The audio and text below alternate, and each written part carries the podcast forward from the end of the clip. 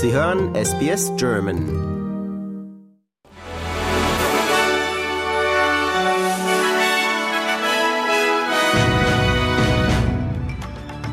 Sie hören den SBS German Newsflash an diesem Donnerstag, den 31. August. Mein Name ist Benjamin Kantak.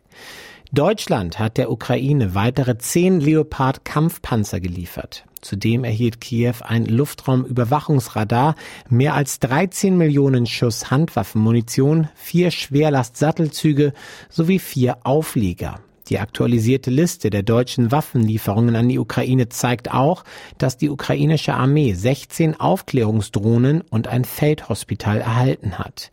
Deutschland zählt mittlerweile zu den bedeutendsten militärischen Unterstützern der Ukraine. 18 Monate nach der russischen Invasion. Qantas hebt das Ablaufdatum von hunderten Millionen Dollar an Reiseguthaben auf, nachdem es zu öffentlichen Protesten gekommen war. Die nationale Fluggesellschaft hat fast 500 Millionen Dollar an ausstehenden Flugguthaben zusätzlich zu weiteren 100 Millionen Dollar, die von Jetstar-Kunden noch nicht eingelöst wurden. Die Guthaben sollten zum Jahresende eigentlich verfallen und direkt zum Gewinn von Qantas hinzugefügt werden. Der Minister für Arbeitsbeziehungen, Tony Burke, hat eine Reihe neuer Arbeitsgesetze angekündigt, die darauf abzielen, den Druck von Gig-Arbeitnehmern zu nehmen, die auf Trinkgelder angewiesen sind, um über die Runden zu kommen. Burke hat vier, von auf, hat vier Vorschläge Änderungen detailliert beschrieben, darunter das Schließen von Schlupflöchern, die Lohnraub ermöglichen würden, das Beenden von dauerhaften, befristeten und Zeitarbeitsverträgen sowie die Verbesserung der Rechte von Gig-Arbeitern. Die Australia Post gibt an, im Jahr 2022-23 200,3 Millionen Dollar verloren zu haben und erwartet weitere Verluste in der Zukunft, es sei denn, ihre Gemeinschaftsdienstverpflichtungen würden geändert werden. Der Umsatz betrug 8,97 Milliarden Dollar und blieb weitgehend unverändert gegenüber dem Vorjahr, wie Australia Post heute bekannt gab.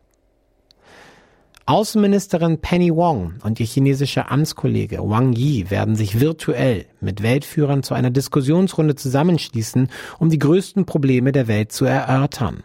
Das 15-stündige Online-Treffen wird von der Global Citizen und der Foreign Policy Community of Indonesia ausgerichtet und bringt Regierungsführer, Führungskräfte des Privatsektors, Gemeindesprecher und Experten zusammen. Der nationale Energiemarktregulierer hat davor gewarnt, dass die Zuverlässigkeit der Energieversorgung Australiens einem erheblichen Risiko ausgesetzt sein werde, wenn es keine dringenden Investitionen in neue Stromquellen und Übertragungseinrichtungen gäbe. Das heute veröffentlichte Electricity Statement of Opportunities, kurz ESOO, bietet einen Ausblick auf den nationalen Energiemarkt für, kommendes, für das kommende Jahrzehnt.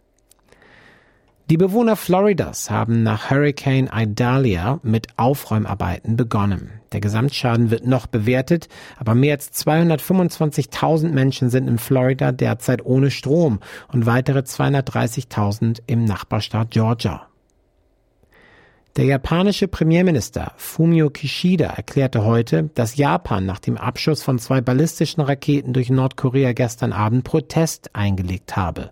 Staatliche Medien aus Japan berichteten, Nordkorea habe einen simulierten nuklearen Vernichtungsschlag auf Ziele in Südkorea durchgeführt, als Reaktion auf gemeinsame Übungen, die nach Ansicht Nordkoreas Pläne für einen präventiven nuklearen Angriff der Vereinigten Staaten darstellten.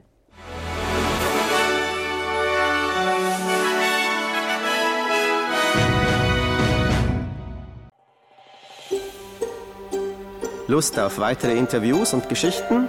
Uns gibt's auf allen großen Podcast-Plattformen wie Apple, Google und Spotify.